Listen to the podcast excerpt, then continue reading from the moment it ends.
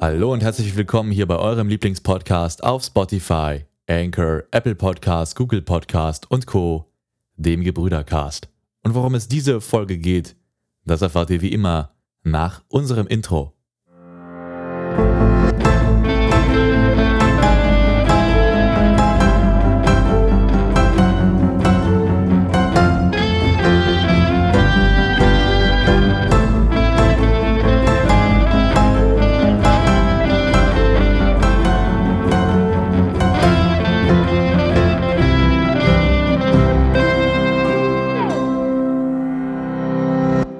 Da sind wir auch schon wieder zurück aus unserem Intro und an meiner gewohnt digital brüderlichen Seite sitzt wie eh und je unsere allseits bekannte und beliebte Legende aus Amerika zugeschaltet. Einen herzlichsten Internetapplaus bitte für Klaas.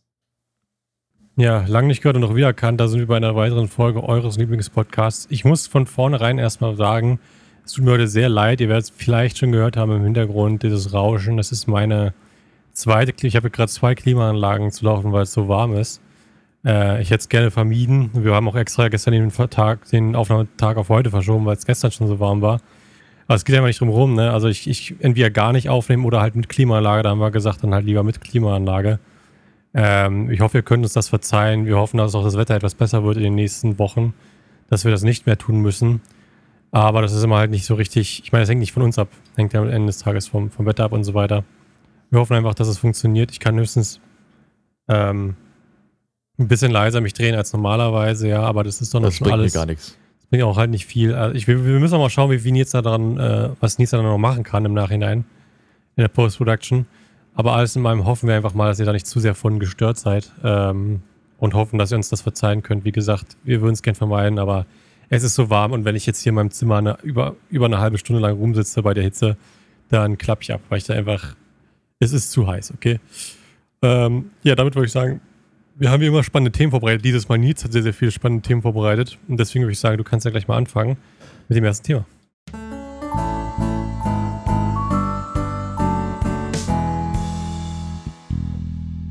Ja, das erste Thema für heute wird für alle interessant sein, die noch auf alten Windows-Laptops rumarbeiten, beziehungsweise mit Windows-Laptops arbeiten, die noch auf Windows 10 laufen.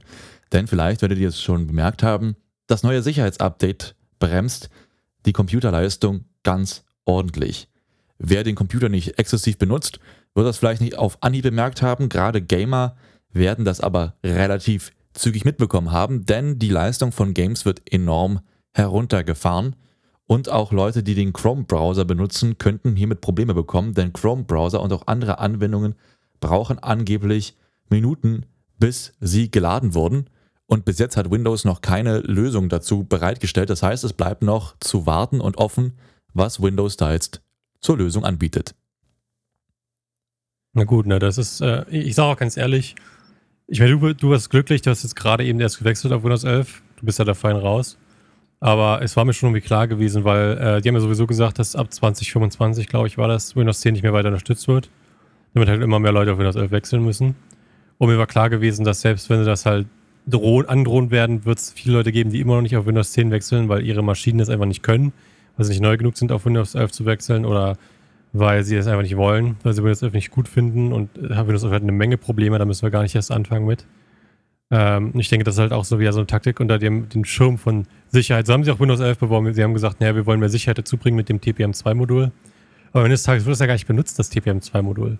Also es gibt momentan noch keine von Windows wirklich integrierte Sicherheitsmaßnahmen, wo, wovon, wo da vom, vom TPM2-Modul wirklich eine, ein Nutzen gezogen wird, ein ernsthafter, wo man sagen könnte, wo, wo man es mit rechtfertigen könnte.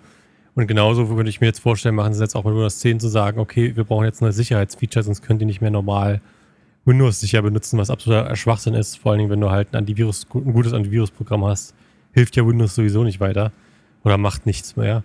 Und ähm, dann halt da weiter die, die Leistung runterzuziehen. Ich meine, ich könnte mir schon vorstellen, dass sie wirklich halt ein Sicherheitsfeature eingebaut haben.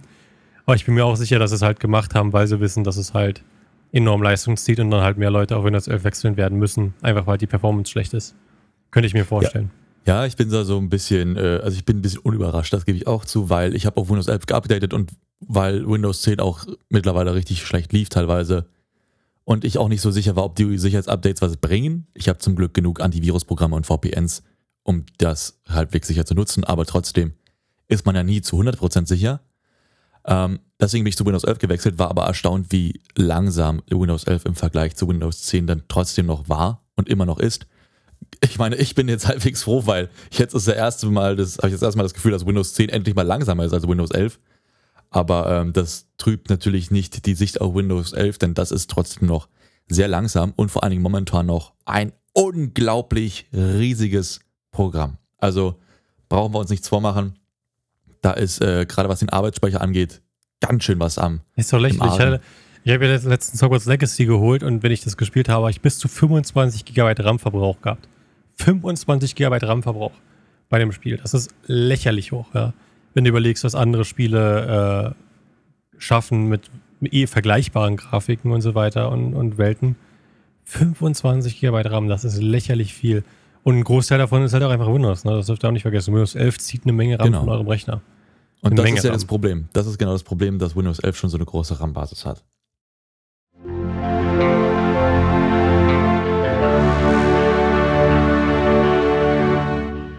Gut, der erste Punkt. Der nächste Punkt, den ich hier ansprechen wollen würde, ist, und das werden vielleicht, werdet ihr vielleicht noch nicht bemerkt haben, aber Netflix beginnt das Basic-Abo zu streichen. Aber noch nicht in Deutschland alles gut. Momentan gilt das nur für Neukunden in, Neukunden in den USA und Großbritannien. Die haben nun keine Option mehr für die Basic, für das Basic-Abonnement. Das äh, spekuliere ich mal, hängt damit zusammen, dass Netflix gerade an der Börse ganz schön äh, zu kämpfen hat ähm, und versuchen muss, ein bisschen mehr Geld über die Abonnements reinzubringen, weil sie keine neuen Abonnenten mehr dazu holen können auf Dauer und dementsprechend trotzdem das Geld und die Fluktuation ein bisschen erhöhen wollen. Ich finde es interessant, dass sie den Schritt gehen. Muss ich, ich ganz ehrlich sagen. Ich, die haben ja vorher schon diese Scheiße abgezogen mit dem, äh, dass die halt dafür gesorgt haben, dass du nicht mehr ähm, halt quasi einen Konto hast und dann nutzt das halt jeder in der Familie und jeder schaut mal so eine Folge oder so. Es geht ja nicht. Das Account Sharing. Wollten sie ja, wollten sie ja, das Account Sharing wollten sie ja vermeiden oder ich weiß nicht, ob sie es immer noch in, intakt haben oder nicht, aber es wurde ja. Nee, nee, es war absolut verboten, absolut verboten. Absolut verboten, haben sie auch am Ende des Tages, wurde es dann wieder abgeschafft. Aber äh, da, da haben sich ja schon viele Leute aufgeregt zurecht. Und ich denke halt, das größte Problem, was Netflix momentan hat, und das hatten ja schon seit langer Zeit, ist halt, die haben ultra viel Geld gemacht am Anfang, weil sie halt die erste Streaming-Plattform in der Hinsicht so waren, die halt das so angeboten hat und Leute halt übel drauf abgefahren sind. Die hatten auch gute, gute Staffeln oder gute Serien alles gehabt.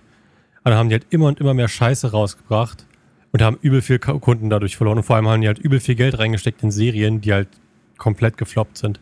Und da liegt das Hauptproblem. Die haben ihr Geld genommen und in die falschen Sachen gesteckt. Wenn man sich jetzt mal Netflix anguckt, da sind eine Menge beschissene Serien, muss man einfach so sagen. Also wirklich absoluter Rotz. Die ganzen guten Serien sind halt nun mal woanders, überall jetzt äh, bei anderen Anbietern, weil sie sich das nicht mehr leisten können, schlichtweg. Und warum sollte man jetzt halt einfach noch Netflix gucken? Es ist halt einfach so, weil alle guten Sachen sind halt woanders. Ich, du bezahlst da, wo die guten Sachen sind. Und dann von Netflix jetzt zu sagen, okay, wir wollen unser Abo erhöhen, das ist total dämlich. Weil warum soll ich denn jetzt mehr Geld bezahlen für Serien, die ich sowieso schon nicht gucken wollte? Also wenn, dann müsst ihr dafür sorgen, dass ihr Serien kriegt, die jeder gucken will, wie zum Beispiel Squid Game.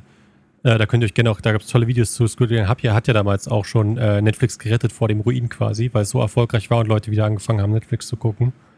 Und sowas brauchen, die brauchen halt mehr sowas so. Also so eine so Serien. So, ähm. Da sprichst du verschiedene Punkte an, die ich auch nochmal äh, ein bisschen detaillierter einsprechen wollte. Und zwar gibt es ja, und das haben wir auch schon festgestellt während Covid, ähm, die ganzen Serienverläufe und Abonnementzustiege verlaufen ja nicht linear bei keinem Streaming-Anbieter. Das ist alles so ein Zickzack, ist ja auch richtig. Das heißt, selbst wenn Netflix und Disney Plus und Co. jetzt am Ende sind, das muss nichts heißen. Das kann auch mit ordentlich Potenzial einhergehen.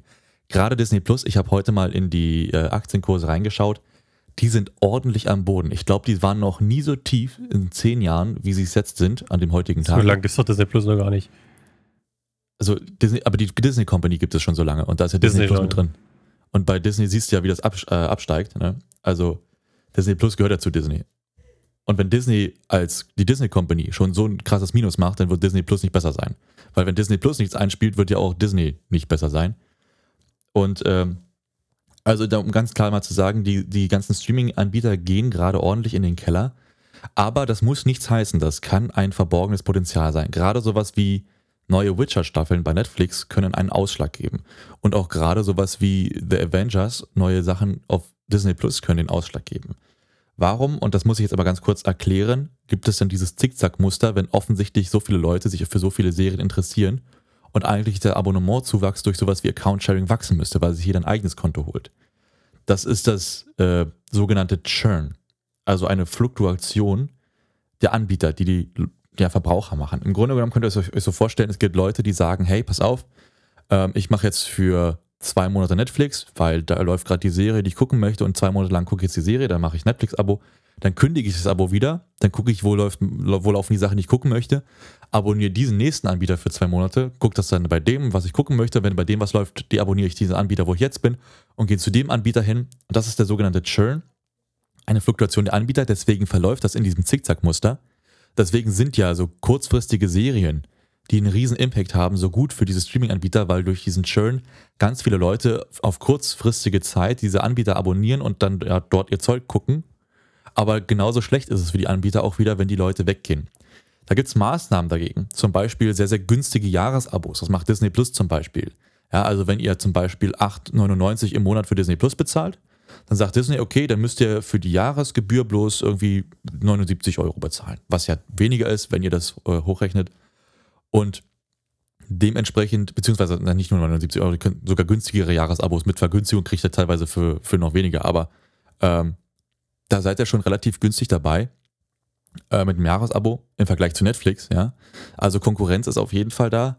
Und was Netflix jetzt als Maßnahme dagegen macht, ist natürlich mit dieser Erhöhung und mit dem Stopp von diesem Basic-Abo, dass wenn du dein Abo holst, du natürlich das auch durchaus nutzen möchtest. Das heißt, wenn du das bei Netflix abonnierst, dann gibst du, bist du auch bereit, Geld auszugeben und dann willst du das auch wirklich für Netflix ausgeben. Und dadurch erhoffen sie, denke ich mal, gegen diesen Churn anzuwirken und zu versuchen, ihre, naja, Abonnentenzahlen ein bisschen zu halten. Ob das funktioniert und wie das im Endeffekt dann aussieht, wenn dann wirklich nur noch die normale Option da ist, weiß ich nicht. Ich persönlich war nie ein Fan davon, dass drei Optionen angeboten wurden. Das habe ich bei Disney Plus immer so gut äh, gefunden. Du hast ein Jahresabo gehabt, hast das bezahlt und am Ende hast du alle Qualitäten und alles gehabt und das war alles in Ordnung. Aber das kann man auch nicht vergleichen, weil Disney ist ja ein großes Filmstudio, was sich über Jahrzehnte äh, wirklich etabliert hat, was eigene Produktion schon hatte, bevor sie Streaming-Anbieter wurden. Gleiches gilt auch für Paramount Pictures. Und da glaube ich, äh, und Sony auch, aber Sony Streaming-Anbieter ist ja komplett schrecklich. Ist egal. Ähm, aber ich glaube, das, das birgt noch Potenzial, also springt nicht zu schnell ab. Ich glaube, da könnte noch einiges auf uns zukommen, gerade wenn die Streaming-Anbieter im Zugzwang sind und neue Sachen reinbringen müssen.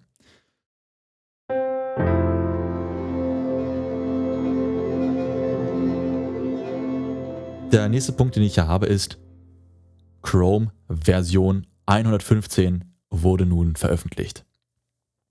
Und äh, ich weiß persönlich noch gar nicht genau, was so in dem Chrome 115 drin ist, aber es soll wohl einige optische Verschönerungen geben und natürlich einige Sicherheitsupdates. Also das, wofür wir Google dann auch im Grunde genommen nutzen. Die Optik und die Sicherheitsfeatures. Ich weiß nicht, das, was benutzt du am häufigsten als Browser?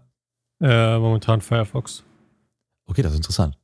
Warum? Das ist halt, äh, also was ich festgestellt habe, ist einfach, dass Firefox, also ich vorher habe ich Ewigkeiten lang benutzt Opera, ich habe Chrome schon lange nicht mehr benutzt.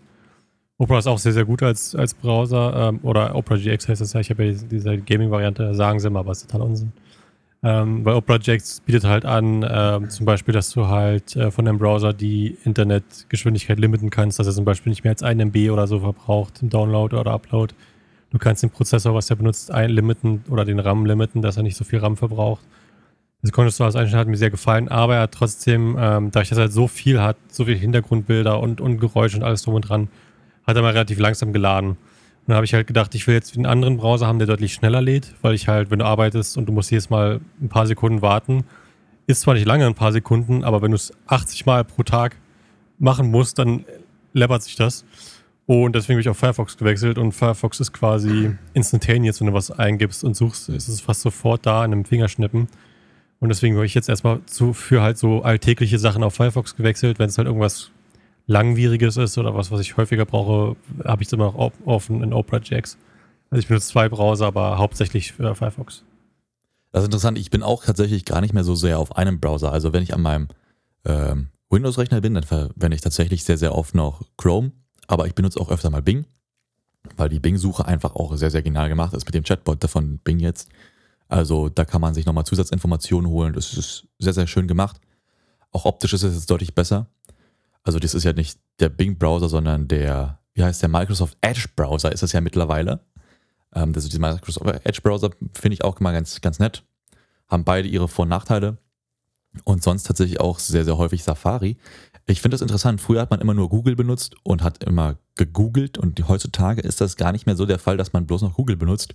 Ich glaube, es gibt viele, die verschiedene Browser für ihre Anwendungen benutzen und es gibt nicht mehr, glaube ich, diesen einen Browser, auf den alle äh, zugreifen, was ich sehr, sehr interessant finde. Ja, ich meine, Google und äh, Chrome sind halt schon noch die größten, ohne Frage. Aber ähm, ich glaube, der Hauptproblem ist halt, dass halt auch gerade Chrome und Google in den letzten Jahren halt auch viel äh, immer und immer wieder mal in die Kontroverse geraten sind durch bestimmte Sachen, die sie gemacht haben und äh, sich unbeliebt gemacht haben. Ist natürlich auch wieder eine Spekulation von meiner Seite, aber ich denke schon, dass das auch mit reinspielt bei denen, äh, wie halt die benutzt werden am Ende des Tages, wie halt auch dein Ruf ist. Und äh, da haben sich die wirklich nicht gerade mit ähm, Ruhm bekleckert. Also Google ist schon, ja, da gab es auch letztens, ich weiß nicht mehr, ob es bei Google war oder bei YouTube, ich glaube, es war ja bei Google, dass halt ähm, Leute, die halt da bei den ähm, Werbung gekauft haben, also Ads, haben sich, haben die entweder angeklagt oder beschwert, eins von beiden. Ich müsste mal nachschauen, weil die quasi, Google hat quasi ähm, verlangt, dass sie den vollen Preis bezahlen für halt ihre Ads, dass die halt vorgeschlagen werden. Aber haben die ja nicht auf den Plattformen wie zum Beispiel YouTube oder halt bekannten Webseiten gezeigt, sondern halt nur so auf richtig übel unbekannten Drittanbieter-Webseiten äh, gefühlt, weil halt kein, keiner drauf geht. Oder haben sich dann halt viele aufgeregt, dass sie halt quasi den vollen Preis bezahlt haben für dafür, dass ihre, ihre Werbung bloß bei unbekannten Seiten und quasi niemandem angezeigt wird. Ich werde aber nochmal nachschauen, wie genau das war. Also, ja. ja.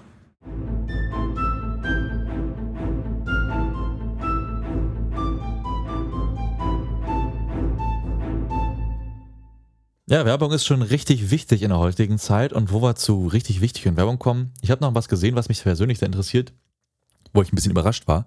Ich mache damit vielleicht auch ein bisschen Werbung, aber in dem Fall äh, warte ich einfach bloß drauf, dass es auch nach Deutschland kommt, um es vielleicht auch mal in den Blick zu nehmen. Denn OnePlus hat ein Keyboard rausgebracht und das verwundert jetzt vielleicht, denn OnePlus ist ja ein Smartphone-Hersteller, der gerade in Deutschland nicht mehr vertrieben wird, nach meinen Informationen.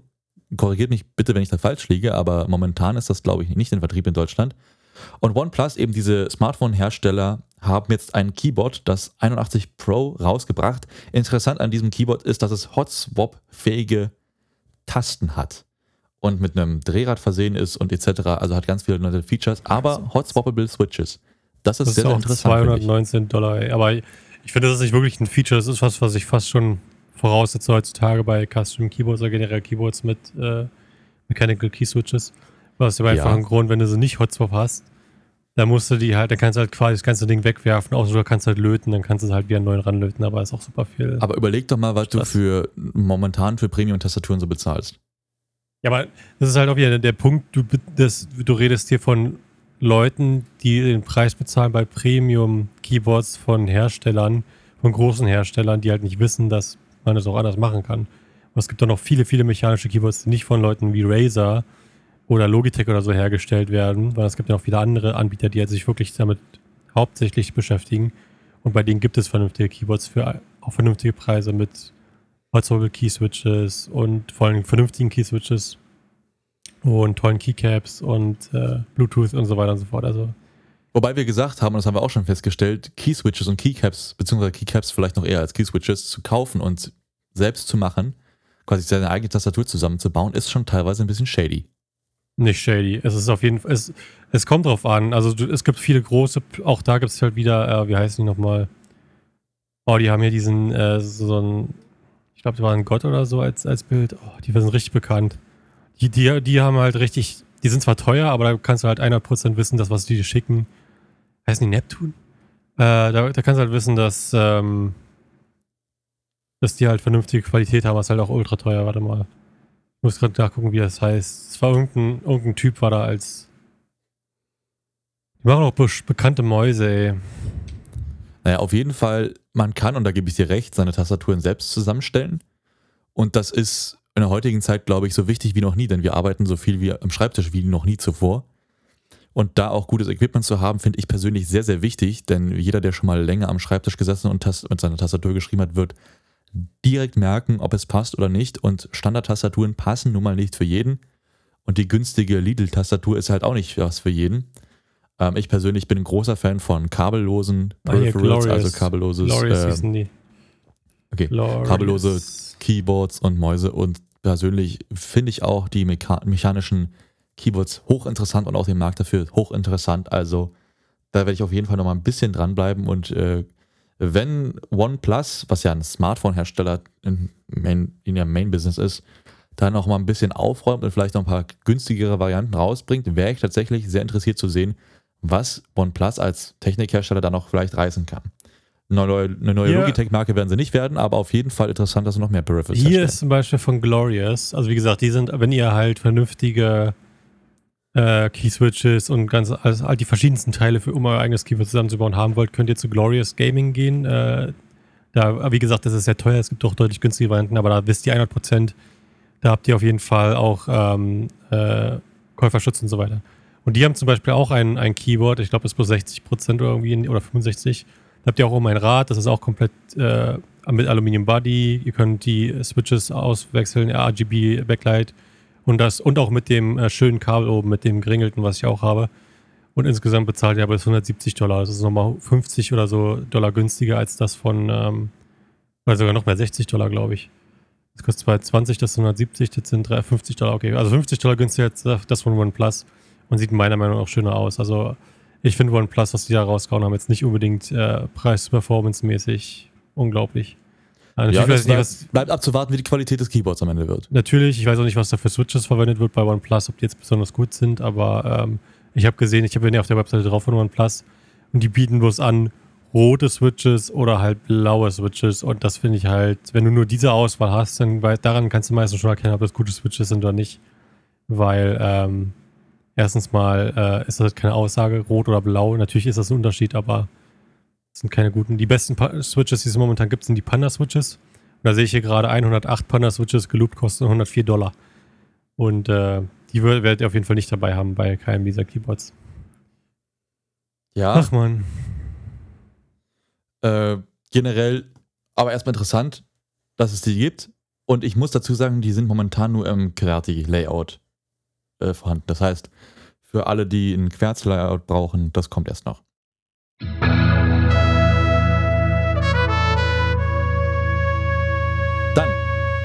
Nächstes Thema.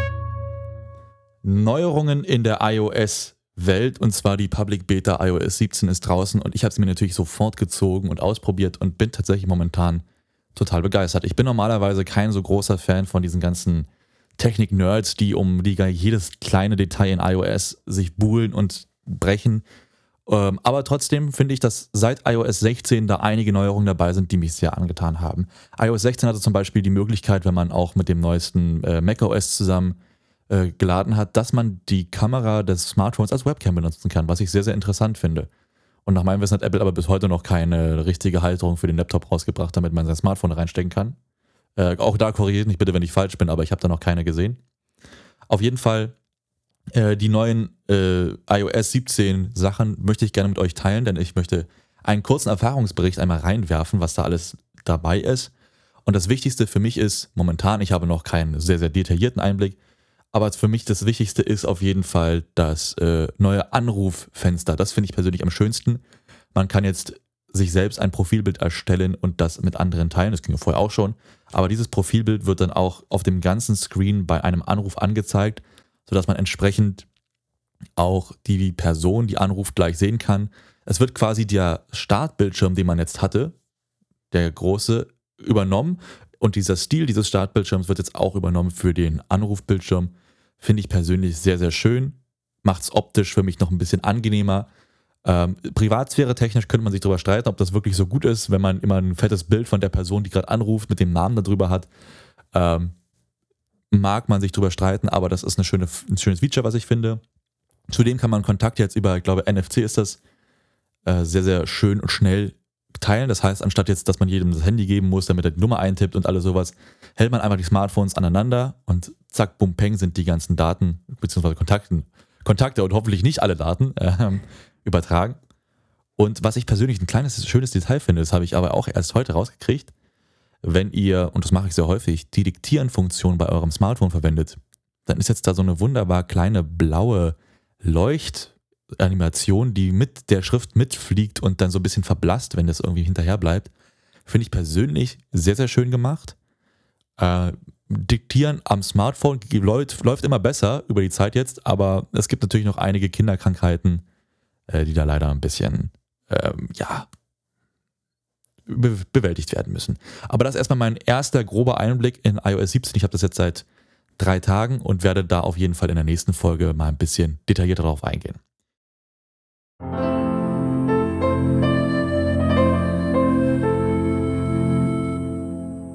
Dann letztes Thema für heute. Der neue Framework Laptop 16 Zoll soll gegen Jahresende rauskommen mit einem neuen Ökosystem, das eingebaut werden kann. Klaas, vielleicht kannst du mal erklären, warum wir Framework so geil finden. Framework ist ähm, generell die Firma ist relativ neu noch, die gibt es noch nicht so lange. Und äh, die ist relativ schnell groß geworden durch den YouTuber Linus Tech Tips. Manche von euch kennen ihn vielleicht. Und äh, der Hauptgrund, warum es berühmt geworden ist, ist, weil halt diese Laptops, die sie anbieten, absolut nicht nur modular sind, sondern auch sehr, sehr, sehr einfach und sehr, sehr benutzerfreundlich zu reparieren oder sogar zu upgraden. Und das finde ich ist ein Keypunkt. Weil es ist eine Sache, ob du deine Sachen einfach machst zum Reparieren. Und es ist nochmal eine ganz andere Sache, ob du es schaffst, diese Sachen auch einfach abzugraden zu machst. Also die Möglichkeit quasi anbietest, um euch jetzt ein Beispiel zu geben, weil jetzt passt das ja gerade sehr gut. Ähm, jetzt momentan hat ja Framework quasi endlich mal auch AMD-Prozessoren äh, anzubieten, die ihr euch quasi in euren Laptop reinhauen könnt oder halt direkt so kaufen könnt. Und wenn ihr euch einen der allerersten Frameworks dann geholt habt, könnt ihr trotzdem einfach diesen Laptop dann öffnen, könnt ihn dann sehr, sehr einfach auseinandernehmen. Also da gibt es auch super viele Anleitungen und es ist sehr, sehr einfach gemacht, immer sehr, sehr, immer die gleichen Schrauben, damit ihr nicht durcheinander bringt und so weiter und so fort. Und dann könnt ihr einfach euer komplettes Mainboard austauschen und könnt dann von einem Intel-Prozessor äh, ähm, auf einen, den neuesten AMD-Prozessor wechseln, ohne den Rest eures PCs komplett ersetzen zu müssen. Das heißt, anstatt einen komplett neuen Laptop kaufen zu müssen für wieder 1000 irgendwas, könnt ihr euch dann einfach für 300, 400 Euro, oder 500, keine Ahnung, könnt ihr euch dann einfach dieses einzelne Mainboard mit dem neuen Prozessor holen und einfach reinbauen und alles funktioniert wie vorher. Bloß halt jetzt auf AMD und das finde ich halt super. Und das, äh, jetzt bei dem, was halt besonders auffällt bei dem, äh, bei der 16er Variante ist, ihr könnt jetzt sogar ganz viele andere Sachen individualisieren, wie ihr es wollt. Nicht nur farbentechnisch, sondern ihr könnt zum Beispiel euch dafür entscheiden, ob jetzt rechts und links von eurem Keyboard kleine Lautsprecher sind, was ich gesehen habe, oder LEDs, Felder gibt es auch. Oder wenn ihr ein Numpad wollt, könnt ihr das auch einsetzen. Ihr könnt durchsichtige Tastaturen haben oder halt äh, die Standarddings. Also der Hauptpunkt ist halt bei Framework, ihr könnt entscheiden, wie ihr es haben wollt wie ihr wollt, dass es aussieht, wie ihr wollt, dass es performt. Ihr könnt auch zum Beispiel die Anschlüsse an der Seite, das ist ja einer der Hauptvorteile von Framework, könnt ihr zum Beispiel sagen, ich möchte, ich brauche jetzt einen USB-C, nehmt ihr halt einen dieser Adapter, die unten an der Seite sind, oder dieser Module, nehmt die ab und packt dann halt einen USB-C rein und dann könnt ihr, habt ihr USB-C auf einmal und könnt USB-C benutzen oder sagt ihr, ich brauche HDMI, nehmt ihr halt ein anderes Modul raus und packt ein HDMI rein und dann könnt ihr HDMI benutzen. Und das ist halt das, was ich so, so schön finde, ist, dass ihr die Möglichkeit habt, zu sagen, ich möchte, ich brauche das, also nehme ich das jetzt. Dadurch braucht ihr halt keinen, ihr braucht keine ähm, äh, unfassbar großen ähm, Adapter wie zum Beispiel oder halt diese Extensions wie bei, bei Apple Laptops, die zum Beispiel plus USB-C haben, wo ihr dann irgendwie die ganze Zeit irgendwie Dongles an der Seite zu hängen habt, wo dann alle möglichen Anschlüsse dran sind. Das braucht ihr halt nicht. Ihr müsst halt nur ein, zwei Module mit euch rumschleppen oder halt irgendwo dabei haben in der Laptop-Tasche oder so. Und wenn ihr sagt, ich brauche jetzt das mal, dann nehmt ihr halt ein Modul raus, steckt es rein und ihr könnt losarbeiten. Das ist halt dieses äh, was so begeistert am Ende des Tages.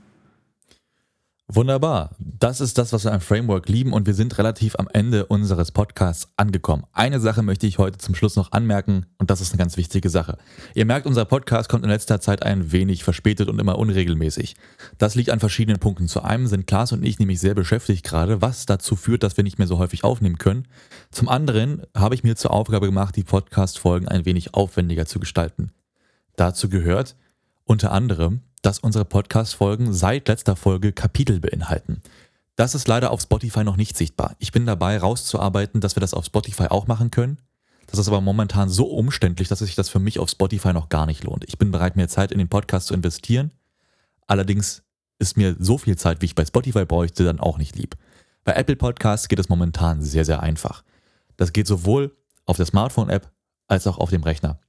Wenn ihr bei der Smartphone-App seid und auf Apple Podcasts hört, dann könnt ihr einfach, wenn ihr die Folge auf die Folge klickt und die, diese vergrößert, nach unten scrollen und seht unter den Show Notes die Kapitelmarker. Und dann könnt ihr die einzelnen benannten Kapitel durchskippen und zu den Teilen vorspringen, die ihr gerne hören wollt.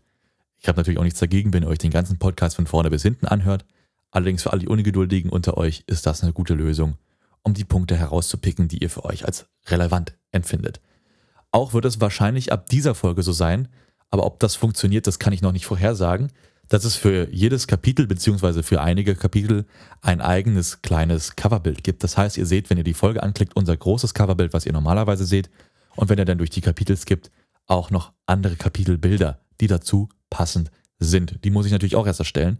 Das dauert alles, deswegen werden die Folgen nicht mehr ganz so regelmäßig kommen, beziehungsweise der Abstand zwischen den Folgen wird wahrscheinlich etwas größer, aber dafür wird die Produktion insgesamt schöner und ein bisschen runder Zumindest auf Apple Podcasts. Wie es bei Spotify aussieht, das weiß ich noch nicht. Da hat sich Spotify per Podcaster leider noch nichts ausgedacht. Wir können da zwar mit Video uploaden, aber more than that weiß ich auch noch nicht. Von daher bedanke ich mich erstmal für eure Geduld. Freue mich darüber, wenn ihr äh, gerne an, wenn ihr gerne Feedback schreiben würdet über die Kapitelmarker, wie ihr das findet und wie ihr auch die Idee mit einzelnen kleinen Profilbildern von den einzelnen Kapiteln findet. Und ansonsten wisst ihr ja, Fragen, Anmerkungen oder Wünsche gerne über Voice Messages an uns oder über äh, Twitter.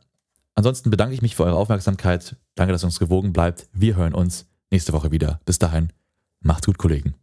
Ich wünsche euch einen wunderschönen Tag. Ich entschuldige mich nochmal für die Hintergrundgeräusche bei mir. Ich hoffe, es hat nicht zu sehr gestört. Und damit würde ich sagen, wir sehen uns in der nächsten Folge wieder. Ciao, ciao. Please, please, please listen carefully.